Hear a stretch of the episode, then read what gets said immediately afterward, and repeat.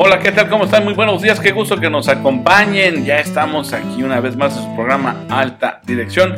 Estamos estrenando temporada. Muy buenos días en esta mañanita de viernes. Como siempre, los saluda con mucho gusto su amigo, servidor y admirador Luis Hernández Martínez. Saben que me pueden encontrar en la tuitósfera, en la red social del pajarito, en las cuentas arroba mi abogado Luis arroba alta ¿Qué me dices? ¿Que estás celebrando qué? ¿Cómo? Hoy celebras un momento especial, cumples años. ¡Qué maravilla! Pues para ti las tradicionales mañanitas. ¿Y cómo dice? Qué linda está la mañana en que vengo a saludarte. Venimos todos con gusto y placer a felicitarte. ¿Cómo de que no?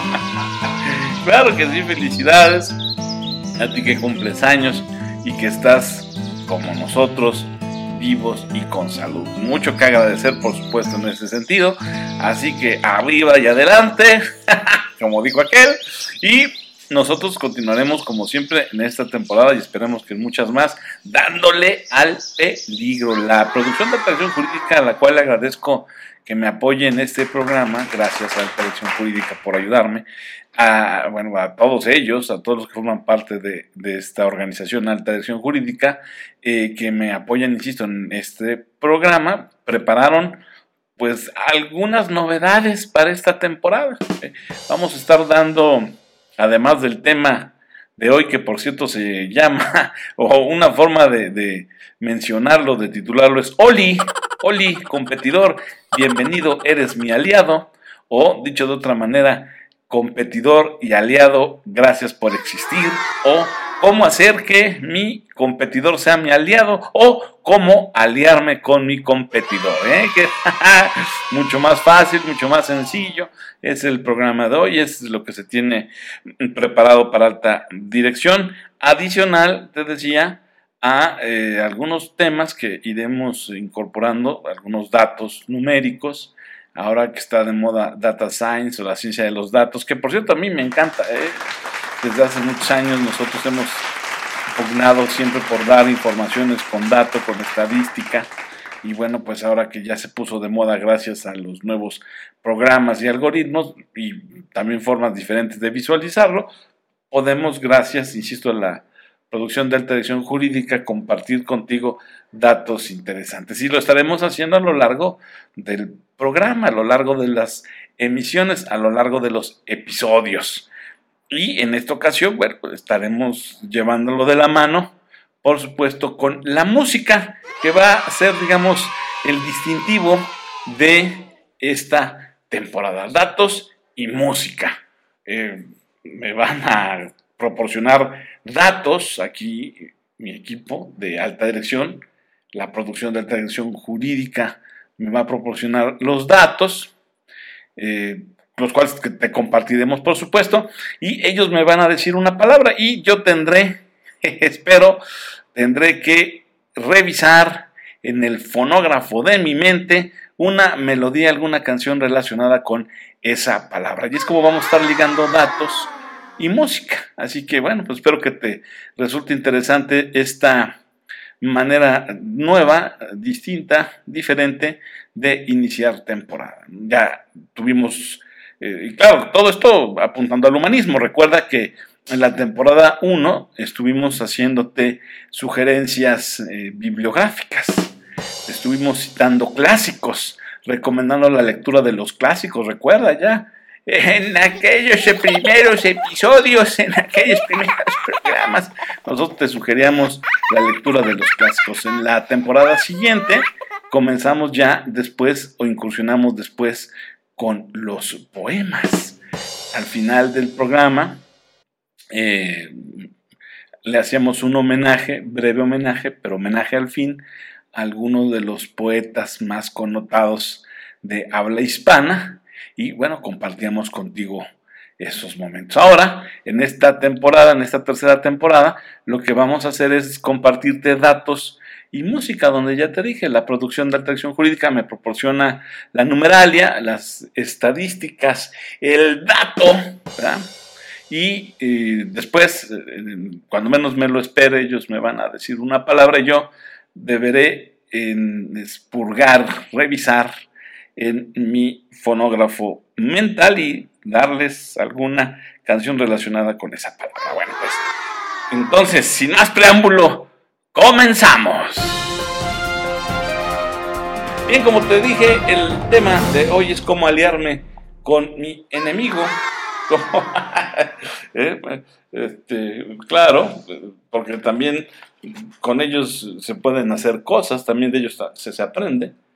Es importante que tú como alto directivo, como hombre y mujer de vértice en la organización, tengan claro que pueden ustedes hacer alianzas con sus competidores, sobre todo si en tu mente está eh, ganar mercado. Todos, todos los empresarios, las empresarias importantes de este país quieren ganar mercado, entonces pues, hay que recordarles que en su competidor, más allá de que lo vean como un acérrimo enemigo, en realidad, en realidad, también viéndolo con los ojos correctos, con la perspectiva correcta, echándole la miradita coqueta, puede ser un aliado potencial, porque además es una tendencia.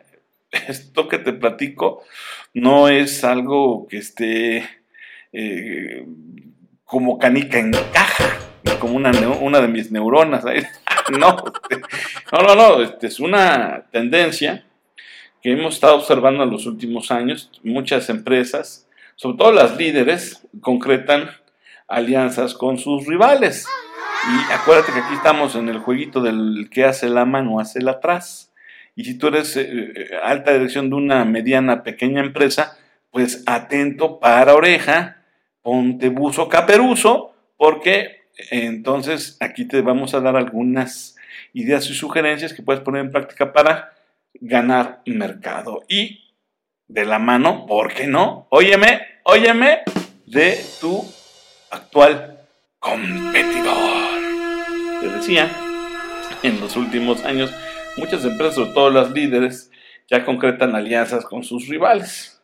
Es una tendencia importante en varias industrias. Piénsale, eh, recuerda lo que has leído y escuchado de negocios últimamente. Ahí tienes esas alianzas entre aparentemente competidores que se dieron o que se dan en las industrias como las aerolíneas, las telecomunicaciones, la industria automotriz, la química, sobre todo ahora con el tema de pandemia. Bueno, en fin, este también, claro, sí, gracias, producción, este, las, las empresas relacionadas con alta tecnología también han sido sonadas las alianzas entre empresas que para nuestra sorpresa, un día eran competidores, enemigos acérrimos, y al otro día, surprise, Oli, Crayoli, ya soy tu aliado estratégico. Entonces, bueno, este tipo de matrimonios muy diferentes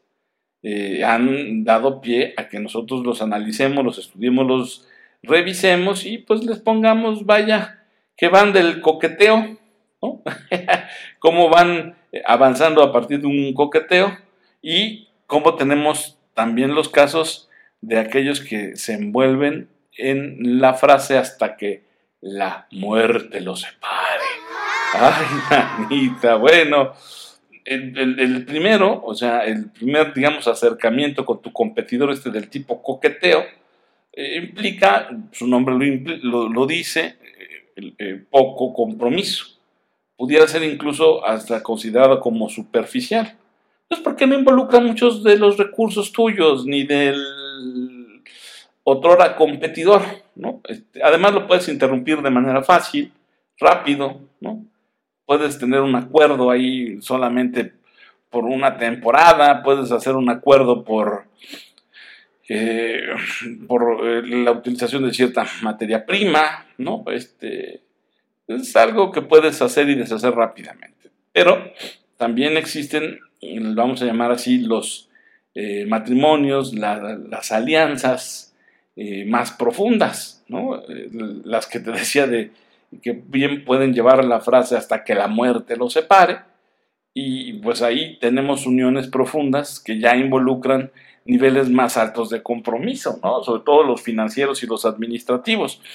No solamente en, en cuanto al interior de la organización, sino también entre los socios. Entonces ve cómo tenemos ejemplo A, una alianza que puede ser producto de un momento específico, de una temporada única, y ya después se termina, o aquella duradera profunda que raya, repito, hasta que la muerte los separe. Desde un punto de vista estratégico, si le vas a entrar a una alianza con uno de tus competidores, no te voy a mentir, además tú lo sabes, es un acto arriesgado y en ocasiones también bastante difícil porque hay un peligro latente.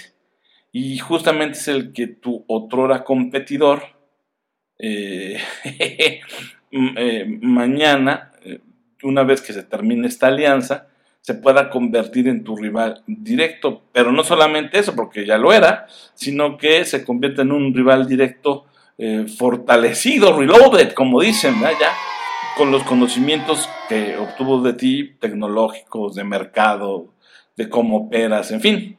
Eh, sin embargo, no participar en un pacto con un adversario, el no intentar hacer algo estratégico entre ambos, eh, es decir, que te quedes solito en una industria que, por ejemplo, está en consolidación, te puede acarrear problemas y peligros intrínsecos. También el quedarse solo también tiene sus bemoles, tiene sus peros. Recuerda cuántas empresas, por ejemplo, fueron muy exitosas y que estaban en un mercado en consolidación y de repente el éxito se vino abajo y pues ya, tan tan se acabó, ya no hay ni marca, ni producto, ni servicio y, se quedaron tan, se quedaron solitas que solitas también se fueron a la quiebra.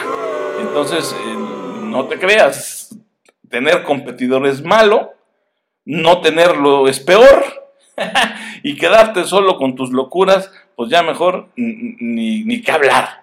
Entonces, el quedarte solo también tiene sus inconvenientes. Si tú estás considerando, porque ya te llamó la atención lo que te estamos aquí sugiriendo, una alianza, una unión con tu competidor, entonces sigue escuchando este episodio porque tendrás que meditar muy bien lo profundo de sus implicaciones.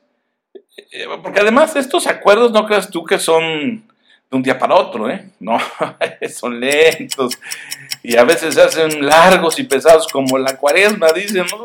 Además son difíciles de administrar, en ocasiones también de terminar y bueno, no dejaremos de insistir que tiene su perfil de riesgo, que también deberá ser analizado, pero la verdad es que en algunas circunstancias estos acuerdos ofrecen recompensas mayores. De cualquier forma, a lo largo del programa te vamos a explicar, te voy a decir qué eh, diferencias existen entre las alianzas, vamos a llamarlas superficiales o de coqueteo, y las profundas hasta que la muerte los separe. Y te daré algunos consejos sobre situaciones en las que pues sería mejor llevar a cabo una alianza superficial frente a una alianza profunda o en qué momento sería más correcto para ti y tu negocio llevar a cabo de plano una alianza profunda en lugar de invertir tu tiempo en una alianza superficial. Bueno, pero eso te lo diremos más adelante en el otro corte, en el otro episodio. Por lo pronto, ahorita déjame darte unos datos eh, que me están compartiendo aquí la producción de alta eh, dirección jurídica que justo tiene que ver, pues me dicen que es correcto si vamos a estar mezclando datos con música, pues que empecemos con la música. Y, bueno, pues aquí me, comparten, por ejemplo, datos extraídos de la encuesta nacional de ocupación y empleo con respecto al segundo trimestre del 2022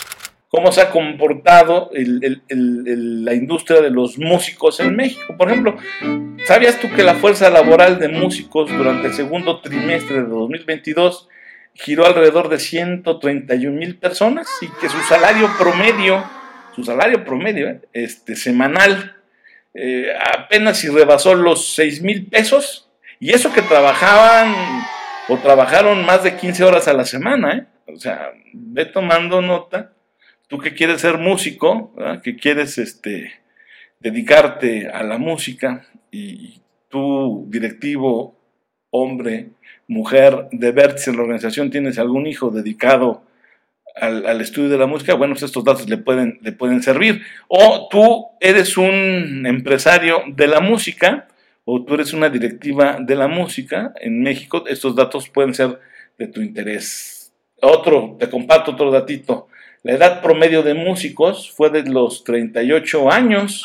Fíjate, a los 38 años es, la fuerza laboral de los músicos en México y 95% de estos músicos son hombres y 4%, casi 5% fueron mujeres.